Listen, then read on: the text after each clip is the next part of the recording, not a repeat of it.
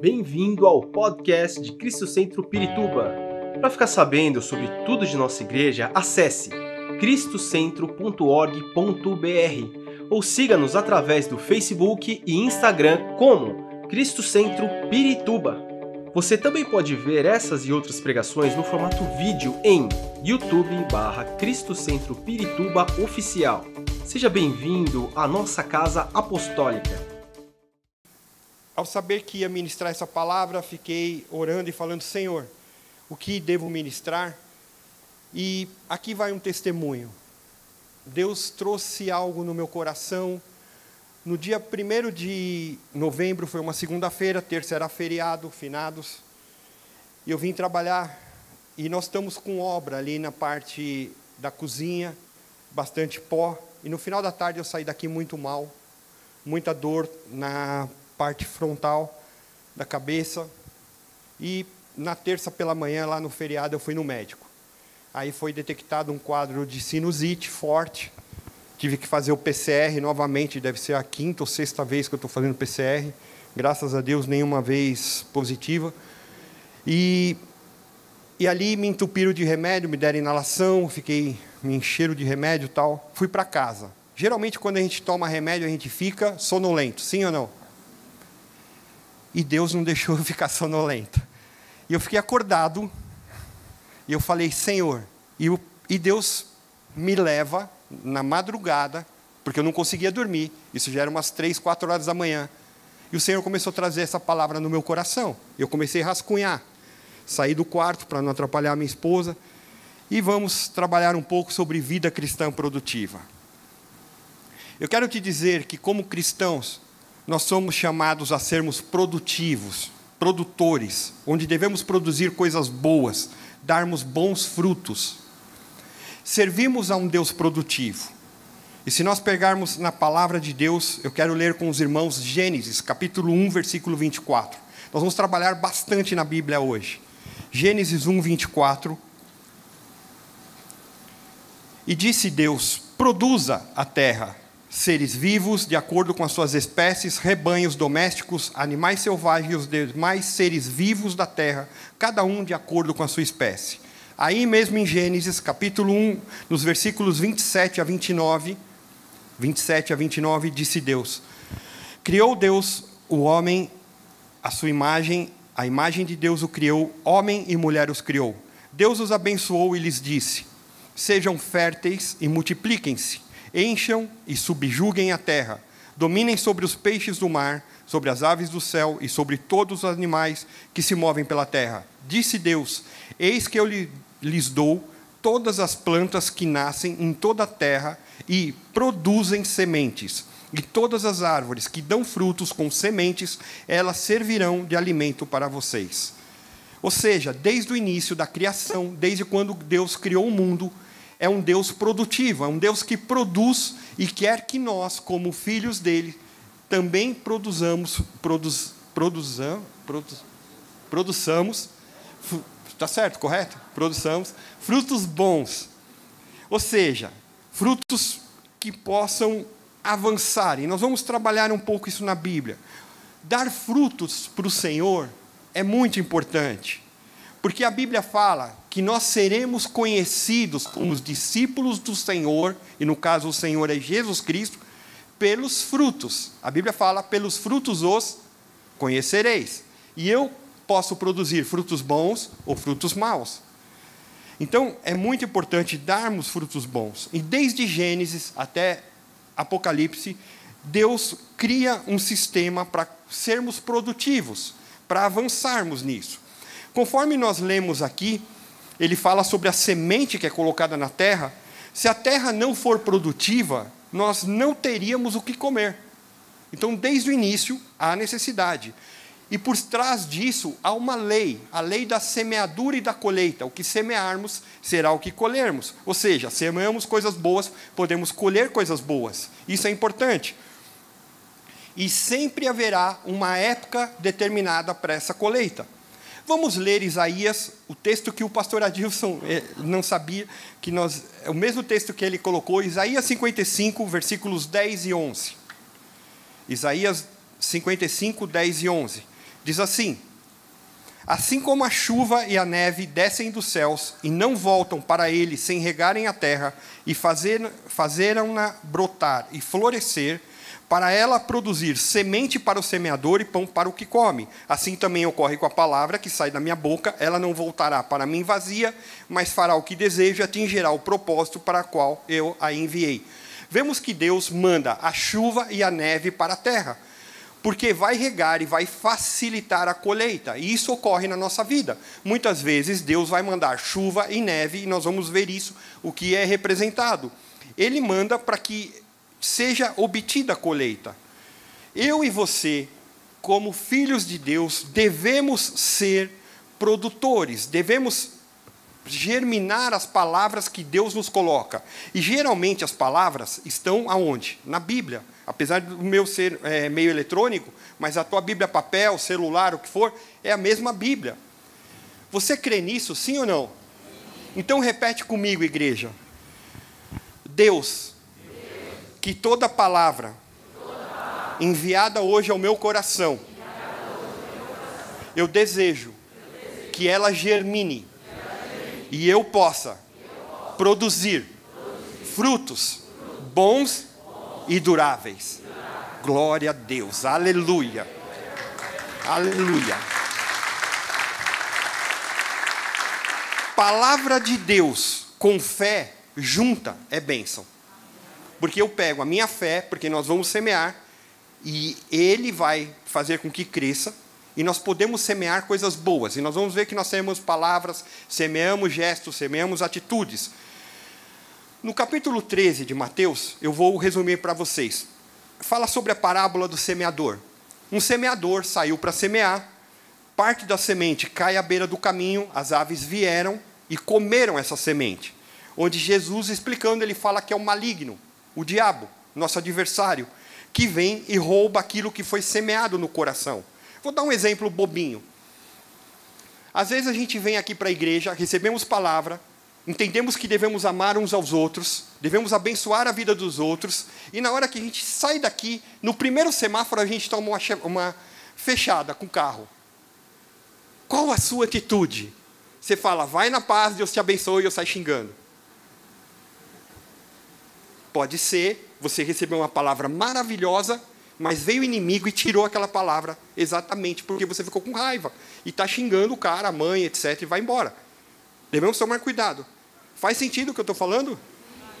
Muito bem. A, Bíblia também fala, na parábola do semeador, que parte dessa semente ela caiu num terreno pedregoso, onde as pessoas ouvem, até se alegra, mas não tem raiz. E aí a planta seca e queima. Não tem profundidade que é muito usual hoje em dia. Muitas pessoas ouvem palavra em tudo quanto é lugar. Você pega a internet, você vai buscar, você pode ouvir o que for necessário, mas o quanto que aquilo está fundamentado na Bíblia. Porque tem muita gente pregando abobrinha. E você pode se alimentar de abobrinha. E Deus quer te dar pão do céu, e não abobrinha. Então a gente tem que ficar esperto, porque hoje em dia prega-se qualquer coisa e precisamos tomar cuidado. A Bíblia também fala na parábola do semeador que outra parte caiu entre os espinhos, que são as preocupações da vida, o engano das riquezas, sufocam e tornam infrutífera. Por exemplo, vou pegar aqui o exemplo da Isa, que falou sobre ela precisava de cerca de um salário mínimo para pagar o pedreiro, arrumar a casa, lá o quarto que ela gostaria de fazer para o seu papai. E Deus manda seis vezes ali mais naquilo que foi semeado, naquilo que ela colocou no coração. Olha só, vamos dizer que ela ficasse muito preocupada com aquilo e tirasse o foco dela de Deus.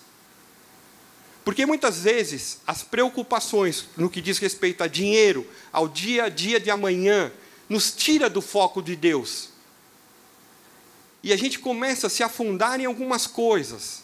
E o primeiro pensamento que vem é: Deus não me ama e Deus não quer nada comigo. E isso é uma mentira do diabo. Eu quero dizer que Deus te ama, Jesus te ama e Ele quer ter relacionamento contigo em todo o tempo. Por, por Ele ser bom, e nós cantamos sempre: Deus é bom. o tempo todo, ele nos manda algo a mais, muito mais do que nós precisamos. Então, temos que tomar cuidado para que, quando nós recebermos a palavra, não, nós não deixemos que as preocupações da vida nos tirem do foco de Deus. Mas fala também que uma outra parte da semente caiu em terra boa, e a colheita deu a 100, 60 e a 30 por um, ou seja, 30, 60 ou 100. Ou seja, aquilo que você semeia, pastor, é só dinheiro? Não, você pode semear a sua vida, você pode semear o teu trabalho, você pode semear é, bênçãos sobre as pessoas que estão à tua volta, você pode semear palavras Sabe quando as pessoas chegam tristes ao teu lado e falam: "Minha semana está ruim, estou cheio de problemas", e você pode falar: "Olha, realmente pode acontecer isso, mas eu quero te dizer que existe um Deus que te ama e ele tem algo especial para a tua vida. Você está semeando palavra boa". Entende, irmãos? Porque muitas vezes as pessoas só associam com dinheiro. Quando você semeia um e você recebe 30, 60 a 100, você ganha ou perde? Ganha, correto? Todo mundo está adequado? Ganhamos. Coloco um, recebo a 30, 60 ou 100. Ganho. Sim ou não? É, agora, o que é melhor? Você ganhar o 30, o 60 ou o 100? 100, é lógico. Se seu time que você gosta ganha de 1 a 0, você fica feliz ou não? Sim? Ganhou, não ganhou? E se ele ganhar de 5 a 0? Mais ainda, fica mais feliz. Então, é a mesma coisa, às vezes, Deus, ele vem e vai nos dar aquilo que vai satisfazer o nosso desejo do coração. Então eu quero te dar uma dica. Começa a semear e Deus vai te dar 30, 60 e 100. Quando? Nas oportunidades que ele traz para a tua vida. O tempo inteiro. Semeia na tua família. Importantíssimo. Semeia no teu trabalho. Sabe, irmãos, uma coisa que eu aprendi aqui em Cristo Centro, muitos anos atrás. Às vezes nós queremos a bênção de Deus, e às vezes o nosso trabalho não está tão legal, porque a gente sofre pressão. Eu acho que todo trabalho sofre pressão. Eu não conheço um trabalho que é tranquilo, você vai, fica lá na rede. Talvez, eu fiquei pensando, talvez um trabalho que fosse bom, testador de colchão deve ser bom, porque ele deita lá a testa, deve ser bacana. Mesmo assim, ele deve ter pressão. E às vezes a gente quer que o nosso trabalho, que a nossa, a, quem trabalha com vendas, etc., seja bom. Mas como que você inicia o teu dia perante Deus? Porque eu posso iniciar triste, xingando, porque, e, e, aí vem a turma, é, essa empresa é horrível, não sei o quê, e eu entro nessa linha também e fico falando. Ou você pode falar, olha, ainda que os céus pareçam fechados ou cinzentos, Deus tem vitória para mim. Ou seja, o que você expressa em palavras pode ser um fruto para abençoar. Então, nós temos que mudar a nossa mentalidade. Eu quero te dizer algo. Se até aqui você está. As tuas palavras, o teu modo de agir está infrutífero, improdutivo, Deus hoje te trouxe para te libertar, para você ser frutífero e produzir frutos bons. Uma pergunta geral: quantos aqui têm filhos? Levanta a mão. Nossa, quanta gente reprodutora. Vocês pegaram o versículo, crescer e multiplicar para vocês, né? Vocês querem uma palavra para vocês? Sim ou não? Sim. Abre a Bíblia comigo em Provérbios, capítulo 19, versículo 14.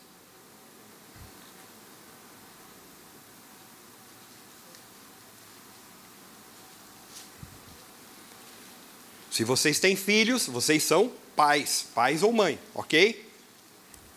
Diz a lenda. Vamos lá, Provérbios 19, 14. Casas e riquezas herdam-se dos pais, mas a esposa prudente vem do Senhor. Quer dizer isso, que um homem pode herdar do seu, um homem ou uma mulher pode herdar dos seus pais casa e dinheiro, mas o cônjuge vem de Deus. Por quê? Porque só para Deus é possível saber a melhor pessoa para quem deve ser para o seu filho para sua filha. Conseguem entender? Só de Deus vem isso. Por quê? Porque Ele sabe o que você vai enfrentar na frente. Então, nós, como pais, podemos prover bens, riquezas para os nossos filhos, mas o cônjuge vem de Deus. Ora e pede que Deus dê a melhor pessoa escolhida por ele. E será o melhor, porque é dele, não é nosso. Porque às vezes a gente erra no, no foco. Temos que dar frutos, sim ou não? Os frutos têm que permanecer. Fru... João, capítulo 15, versículo 8. João 15, 8. Essa palavra é para mim e para você. Meu Pai é glorificado pelo fato de vocês darem muito fruto, e assim serão meus discípulos. Quantos querem dar fruto para o Senhor? Quantos querem abençoar a tua família? Quantos querem abençoar a tua igreja? Quantos querem abençoar o teu cônjuge? Quantos querem abençoar seus filhos? Então vão e dão frutos. Nesse mesmo capítulo, versículo 16: Vocês não me escolheram, mas eu os escolhi para irem e darem fruto, fruto que permaneça, a fim de que o Pai lhes conceda o que pedirem em seu nome. Deus vai dar o quê? O que a gente pedir em nome dele. Eu quero fazer um teste agora. Pensa algo que você quer para tua casa, para tua família, para o teu trabalho, etc. Pensa aí. Pensaram? Agora você fecha o teu olho e nós vamos orar. Você vai pedir isso para Deus. Porque é palavra. Se a palavra fala, eu creio nessa palavra. E Jesus está aqui. Onde estiverem dois ou três reunidos no nome dele, ele estaria no nosso meio, ele está aqui, ele quer fazer aquilo que você vai pedir para o Pai agora. Vamos fechar nossos olhos e você vai orar e vai pedir a Deus. Senhor, meu Deus, meu Pai, frente à tua palavra, que é soberana, Senhor. A tua palavra, como nós dissemos, que não volta vazia e vai para cumprir o teu propósito. Nessa manhã, Senhor, que cada oração feita agora suba ao teu trono de graça para que venham muitos frutos e todo esse povo que está aqui, aqueles que estão vendo pela internet, sejam abençoados no nome santo de Jesus. Amém. Glória a Deus. Se prepara para colher. Palavra com fé é bênção. E aí, finalmente chegou naquilo que Deus mandou rascunhar. Agora chegou. Cinco chaves para que você tenha uma vida frutífera, uma vida produtiva. Vamos ler Jeremias capítulo 17, versículos 7 e 8. Jeremias 17, 7 e 8.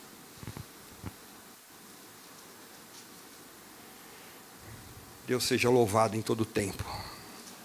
Diz assim a palavra de Deus, versículo 7. Mas bendito é o homem cuja confiança está no Senhor, cuja confiança nele está. Versículo 8. Ele será como uma árvore plantada junto às águas e que estende as suas raízes para o ribeiro. Ele, ela não temerá quando chegar o calor, porque as suas folhas estão sempre verdes. Não ficará ansiosa no ano da seca, nem deixará de dar fruto.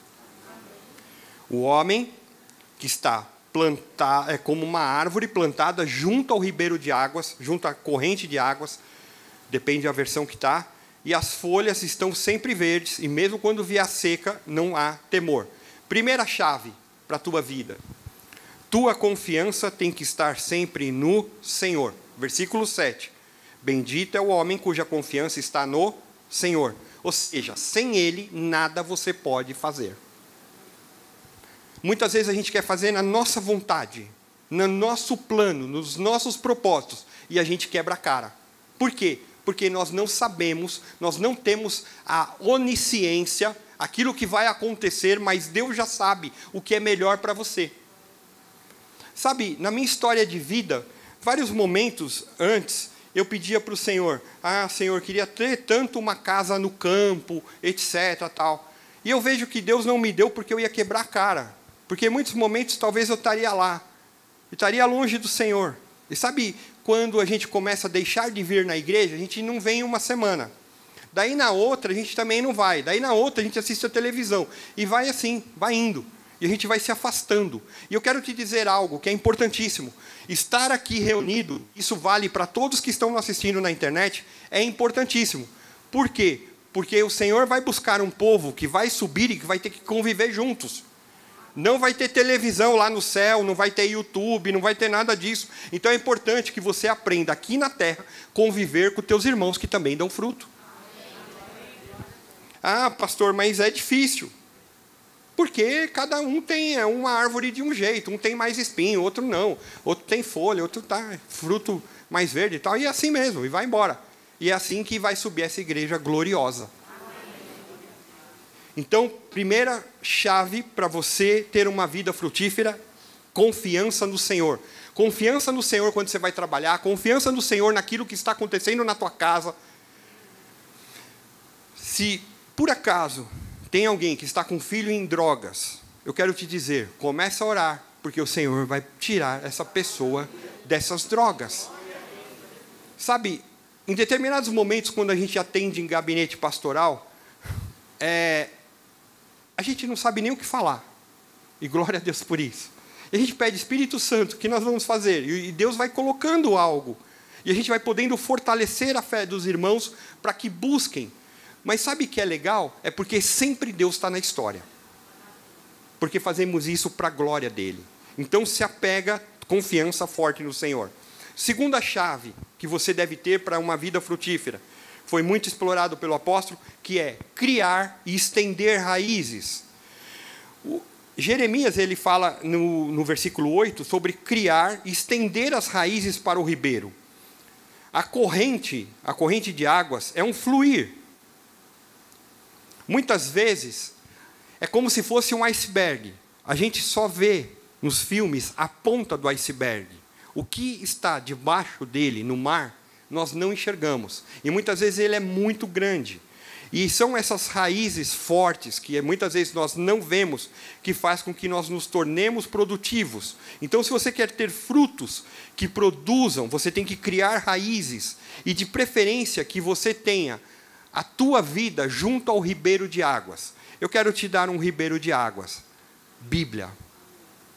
A Bíblia vem, a palavra de Deus, ela vem como uma limpeza. Muitas vezes a gente está triste. Nós vamos ler a palavra, ela vem e nos limpa. Às vezes a gente está precisando de um direcionamento de Deus. Nós vamos na palavra e o Senhor manda e nós estabelecemos, porque nós estamos apegados a Ele e criamos essa raiz na palavra do Senhor. Conseguem entender, meus irmãos? Isso é importantíssimo. Esse fluir de Deus, ele não acontece num deserto, ele acontece onde a água corre, e Deus quer fazer com que rios de água viva corram sobre a tua vida e você possa estar mergulhado na palavra dele a cada dia. Se você faz isso, e você, como você levantou a mão, você tem filhos, você pode fazer com que essa água flua sobre seus filhos. No momento que eles estiverem dormindo, no momento que eles estiverem ali descansando, você pode chegar no quarto, na sala, onde for e declarar: Senhor Deus, que a tua palavra venha sobre a vida deles, que eles sejam cobertos com o sangue de Jesus, que haja proteção sobre a vida dos meus filhos, aonde eles estão, porque nós não convivemos 24 horas com os filhos, mas o Senhor tem poder para isso. Ou seja, o fluir da água de Deus. Sabe, uma coisa que desde que eu vim para Cristo Centro, são 29 anos, é que Deus se move de maneira poderosa. Muitos são os milagres que ele tem produzido. A cada dia mais eu vejo o mover de Deus nas famílias, no suprimento, na salvação, no batismo e de despertar vidas a Jesus Cristo. Por quê? Porque os irmãos estão recebendo a palavra e estão frutificando. Conseguem enxergar isso, meus irmãos? Você é parte do, do frutificar de Deus. Jeremias 17,8 também fala que nós a árvore não vai temer o calor, e sua folha ficará verde, e que no ano da sequidão, o ano da seca, não deixará de dar frutos. Eu quero te dizer que talvez um dos anos mais complicados que nós tivemos na história da humanidade foi 2020. Um ano onde muitas empresas fecharam, comércio parou, um vírus doido que uma hora vai, não vai. Tem gente falando que agora tem uma nova onda, está acontecendo na Europa, está acontecendo na China, não sabemos nada. Por mais que a ciência tenha se multiplicado, não chegam numa conclusão total. Um ano de sequidão. Nesse vírus mundial, tivemos que fechar templo, mas produzimos material para que vidas fossem alcançadas, as pessoas fossem salvas, o evangelho se alastrou nas casas, aconselhamos matrimônios, fizemos a obra social e glória a Deus. Por quê? Porque mesmo que tenha o tempo da seca, a nossa folha vai ficar verde, porque estamos no Senhor. Todos os ministérios, todas as igrejas, todos os líderes, todas as pessoas que estão aqui, passam por tempos de seca. Nós vínhamos num crescimento, tínhamos muito planos. Aniversário de 30 anos de Cristo Centro, como vamos fazer? Uma semana de festa, etc. Tal. Mas chegamos num platô onde não sabíamos o que fazer e como ocorreu isso. Mas naquele momento, fundamentados na palavra, começamos a ter fé e juntamos gente e começamos a transmitir a palavra e a palavra nunca deixou de ser pregada. Sabe, meus irmãos, nessa história de cristianismo, na história de vida de cada um, muitas vezes a sequidão, a seca, ela não vem num dia só. Um dia é tranquilo. Você fica um dia meio na seca, um dia meio ruinzinho, tá bom. No outro dia você está bem, beleza. Mas muitas vezes a gente tem a seca passando por meses, por anos. Eu vou exemplificar, coitada, minha sogra nem sabe disso. Houve um tempo que meu sogro estava fora dos caminhos do Senhor. E todas as vezes que eu ia na casa do meu sogro, eu via minha sogra com o joelho dobrado orando por ele. Isso foram anos. Porque eles também estavam envolvidos na bebida. E eu nunca ouvi minha sogra reclamar de nada. Eu sempre ouvi ela falando assim: Deus vai cuidar do Rubens. Deus vai cuidar do Rubens. E aquilo, para mim, ele é um exemplo de fé assim, muito forte. Porque eu vejo que no momento da seca, ela estava com a folha verde, buscando ao Senhor. Passou, passou um tempo, meu sogro volta para Jesus e hoje é um servo de Deus tremendo na presença do Pai. Se você está passando por um momento de seca, eu quero te dizer que o ribeiro de águas está aqui. Jesus Cristo está aqui, a palavra dele está aqui. E ele quer fazer com que a tua folha fique verde ele traz restauração, ele traz graça, traz cura, traz libertação. Uma das formas também de nós criarmos raízes está descrita no Salmo de número 1, versículos 2 e 3.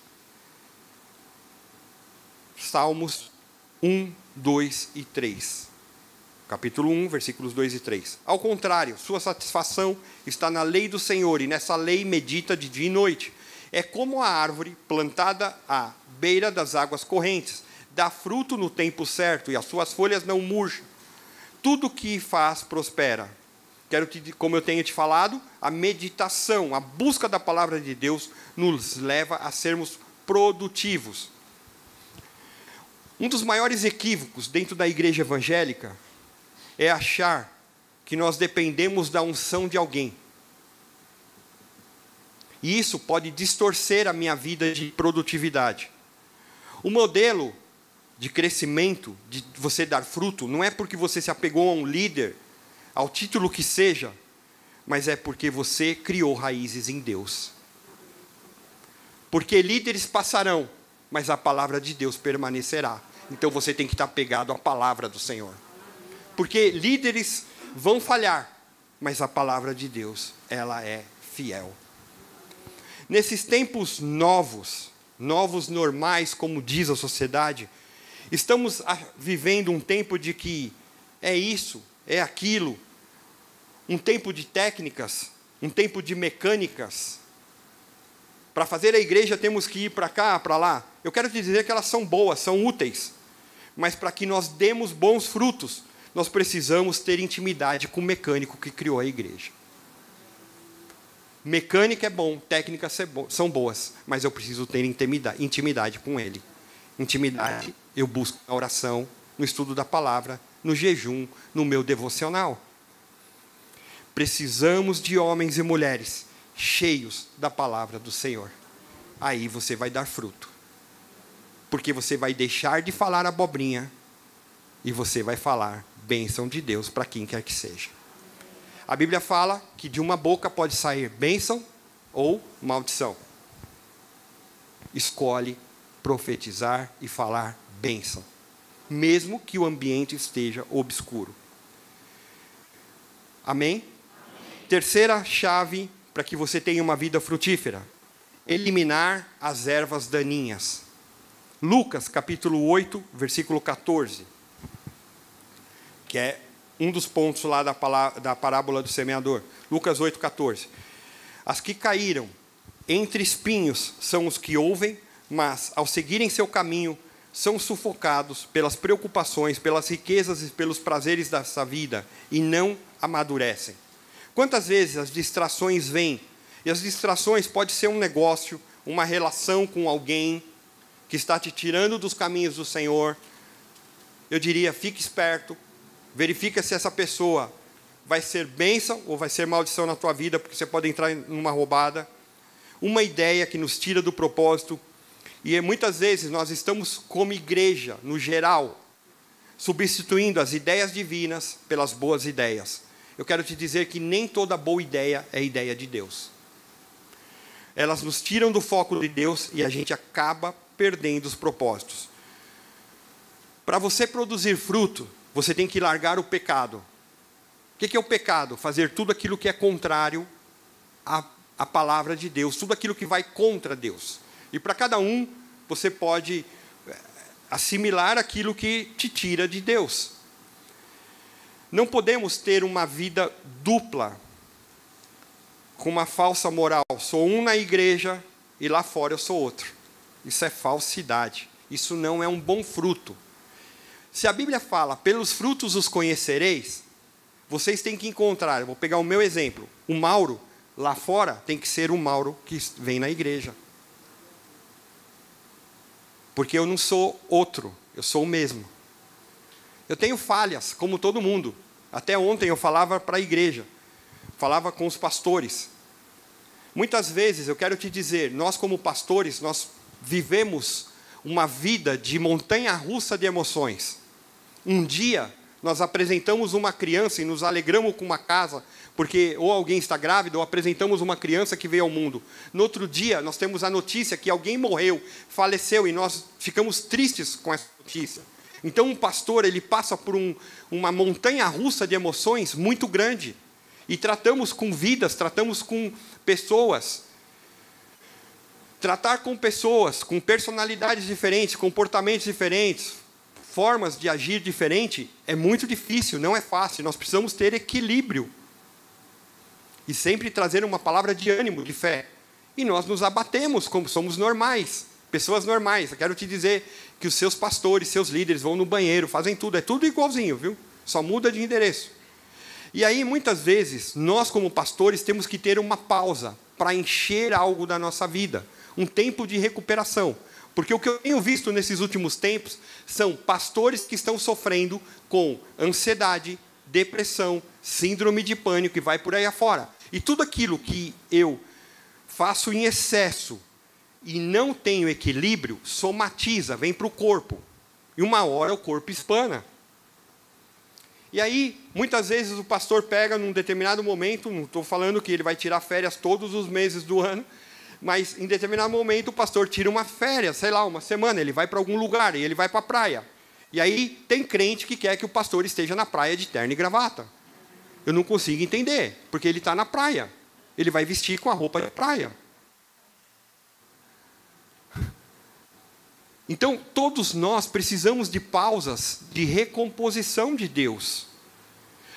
Mas, muitas vezes, quando a gente não tem isso daí, ou se apega a situações, nós deixamos de dar o foco no Senhor e começam a ter ervas daninhas que vão tirando o nosso fervor espiritual. Preocupações, por exemplo, muitas coisas. Vou dar um exemplo aqui e você fala isso para mim, para não te constranger, eu vou pedir que você feche seu olhinho, por favor. Quantos aqui, fecha seus olhos, por favor, estão preocupados com a comida do almoço? Levanta a mão. Pode levantar, não tem problema. Muito bem, babaixa. Pode abrir os olhos. Parece uma bobeira, não parece? Mas é uma preocupação, sim ou não? E aí, Enquanto você está ouvindo a palavra e está tudo bem, você está se alegrando, maravilha. Na hora que você fala assim, meu, esse pastor não para de falar que eu tenho que ir lá fazer a comida, não sei o quê, você está apressando. Porque a gente, além de eu ministrar, acabar de ministrar a palavra, nós vamos ter um tempo de louvor e adoração. E você tem que sair daqui louvando e adorando a Deus. Então a tua preocupação não pode ser maior do que a palavra e daquilo que Deus quer fazer na tua vida. Consegue entender? Exemplo bobinho, mas atual. Vamos lá. Então, cotidiano, as coisas de comer. Crianças podem nos tirar, porque as crianças, a gente tem preocupações com os filhos, são menores, às vezes estão doentes, tudo, e nos levam muitas vezes a gente ficar assim, super preocupado. Precisamos aprender a viver confiados e seguros em Deus. Então, preocupações é um ponto de erva daninha. Segundo aspecto, riquezas. Se riquezas fossem maravilhosas, e dinheiro é bom, sim. Eu gostaria de ter muito dinheiro e fazer um monte de coisa aqui na igreja. Não ia reformar só a cozinha, não vejo a hora de reformar os banheiros, reformar um monte de coisa aqui. Seria maravilhoso, mas Deus está dando lá o conta-gotas que a gente precisa, Ele sabe. Então Ele vai ali. Mas quando eu coloco meus olhos nas riquezas, a gente começa a deixar de lado e a Bíblia fala que a gente deve buscar primeiro o reino de Deus e a sua justiça, e todas as outras coisas serão acrescentadas. Dinheiro é bom? É bom, mas eu preciso saber usar. Porque se dinheiro fosse a solução para o mundo, nós não teríamos pessoas ricas deprimidas, doentes espiritualmente. Então eu quero te dizer, fique contente com aquilo que Deus tem te dado, porque Ele sabe qual é a tua porção que tem vindo para a tua casa. Agora, o fantástico que eu vejo na Bíblia é porque Deus fala assim: que Ele supriria todas as nossas necessidades. E às vezes a gente quer transformar necessidade em coisas maiores. Podemos ter sonhos, sim, mas eu quero te dizer que zero minuto de jogo ele já vai suprir a tua necessidade. E isso é bom para a tua vida. Terceiro aspecto de erva daninha são os prazeres, que nos tiram da presença de Deus que pode ser o bar, os amigos, o futebol, o time, as viagens. E se nós nos afastamos, não estou falando, pastor, eu saí de férias, fiquei uma semana com a minha família, glória a Deus, vai mesmo, recompõe tua energia tal. Mas se você se afasta o tempo inteiro de Deus para desfrutar das coisas da vida e não se apega ao Senhor, a sua palavra, você está mal. Tem uma erva daninha comendo o seu tempo e a tua disposição. Precisamos eliminar ervas daninhas da nossa vida. E cada um tem a sua erva daninha. Basta cada um seu mal. Quarta chave: focar naquilo que Deus tem trazido a nós. 1 Coríntios, capítulo 7, primeira epístola de Paulo aos Coríntios, capítulo 7, versículo 20 cada um deve permanecer na condição em que foi chamado por Deus. Ou seja, naquilo que você foi chamado como vocação. Muitas vezes a gente quer cuidar das coisas dos outros. A Bíblia fala que nós temos vários dons. Inclusive, se eu quero fazer uma propaganda aqui para que você venha participar da nossa escola bíblica. Estamos aí com as classes, tem classes que estão sendo renovadas, como nível 1, para você que está há pouco tempo. Se você é, veio de outra igreja, não tinha ministério, está aqui na igreja, você pode vir para nível 2, você vai aprender muita coisa legal. Nível 3 já é um nível de liderança. E se você veio de outra igreja e tinha ministério, nós temos integração ministerial, mas também temos estudos de dons, que é importantíssimo. Produzir fruto trazendo salvação a outros, respeitando. A gente trabalha como presbitério. Presbitério hoje da igreja é composto pelo apóstolo, pela profetisa, pelo pastor Adilson, pela pastora Lourdes, pastor Marcelo, pastora Giane, eu e a pastora Rô. Cada um de nós, nós temos um respeito muito grande sobre aquilo que está na responsabilidade um do outro. E não interferimos naquilo que meu irmão está fazendo. Por exemplo, o pastor Marcelo cuida da área de grupos de alcance, de um, junto com a pastora Giane, de uma maneira excepcional. Eles têm os líderes deles. Então, muitas vezes, as pessoas vêm me procurar, pastor, como que eu faço para fazer isso no grupo de alcance e tal? Eu já vou direcionar para ele, e ele dá andamento. Então, há um respeito. Mas, muitas vezes, a gente quer sair da condição que a gente foi chamado, da vocação que foi chamado, interferir no trabalho do outro. E aí a gente vira uma bagunça, uma salada. A mesma coisa. Pessoal que ministrou aqui, eles são competentes para fazer isso. Se sobe o Mauro para ministrar, vai ser uma voz de taquara rachada, Se eu tivesse que tocar um instrumento, os irmãos sairiam daqui correndo, porque o que eu sei tocar de campainha. Então não adianta, tem gente capacitada. Então a vocação de cada um que é chamado. Então, meu irmão, minha irmã, foca naquilo que Deus trouxe na tua mão. Pastor, eu quero trabalhar. Você tem a oportunidade na saída de preencher uma ficha falando a área que você gostaria de trabalhar e nós vamos atuar com todos os líderes te direcionando, te ensinando, fazendo com que você tenha condições de trabalhar pela tua igreja. Amém? Frutos que permanecem focados naquilo que Deus tem trazido. E último ponto, quinta chave, ser um cooperador de Deus. João, capítulo 15, versículos 1 e 2. João capítulo 15, versículos 1 e 2.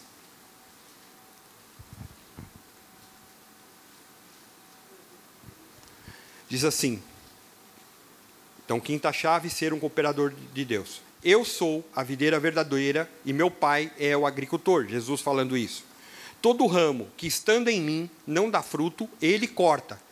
E todo o que dá fruto, ele poda, para que dê mais fruto ainda. Deus é aquele que corta e poda. Quem gosta de ser podado naquilo que está fazendo? Levanta a mão. Vocês gostam? Você está fazendo algo.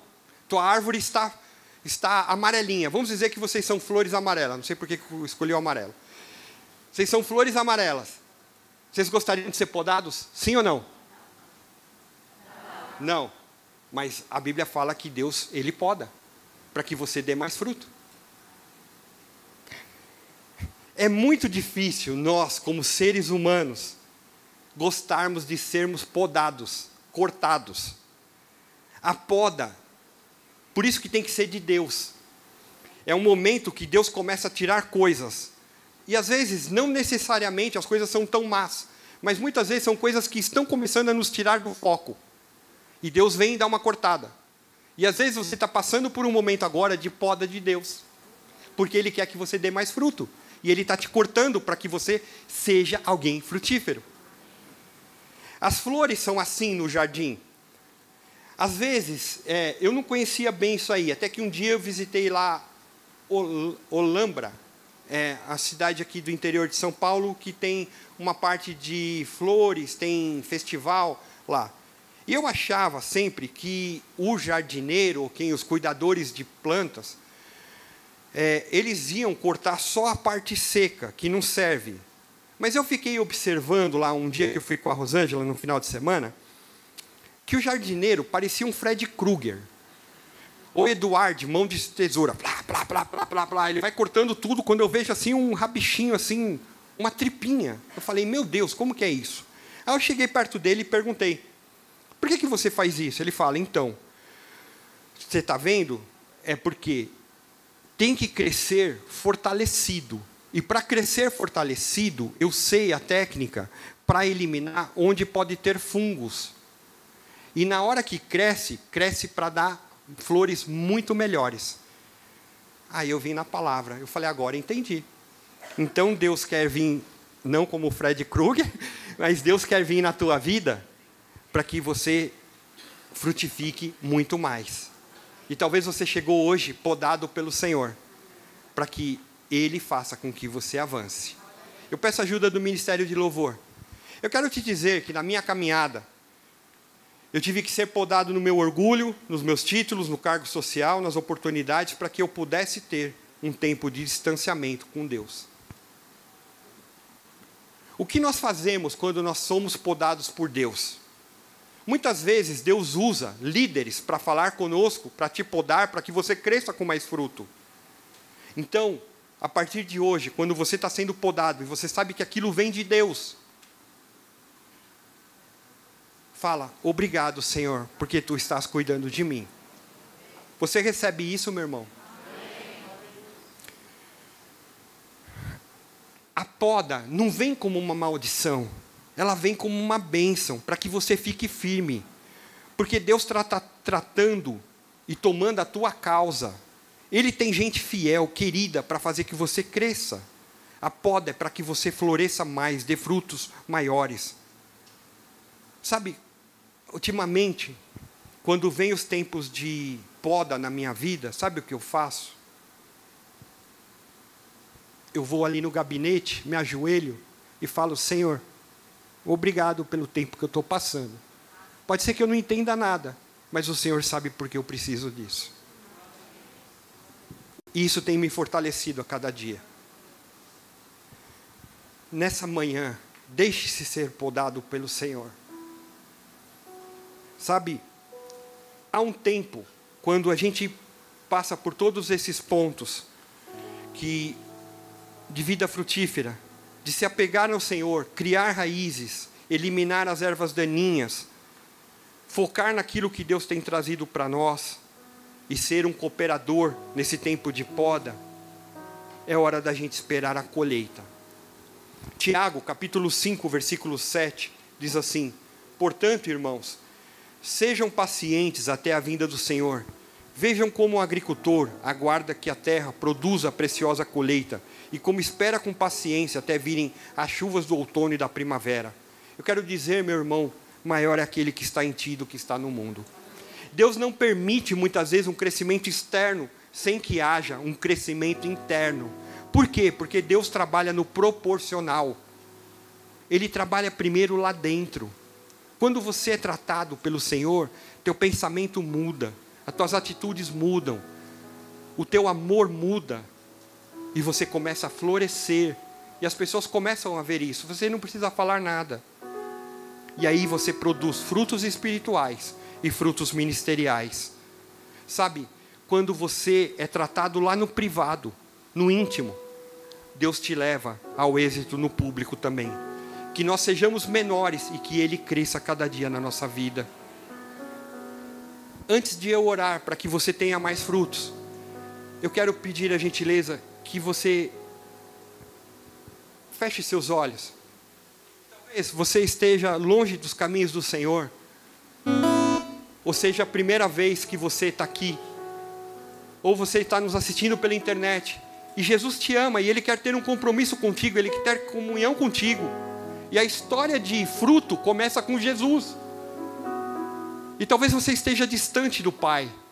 E eu quero orar com você agora. Assim como um dia lá atrás, há muitos anos atrás, oraram pela minha vida. E eu pude entregar a minha vida a Jesus Cristo como meu Senhor e Salvador. E a partir dali começou a minha história para produzir frutos.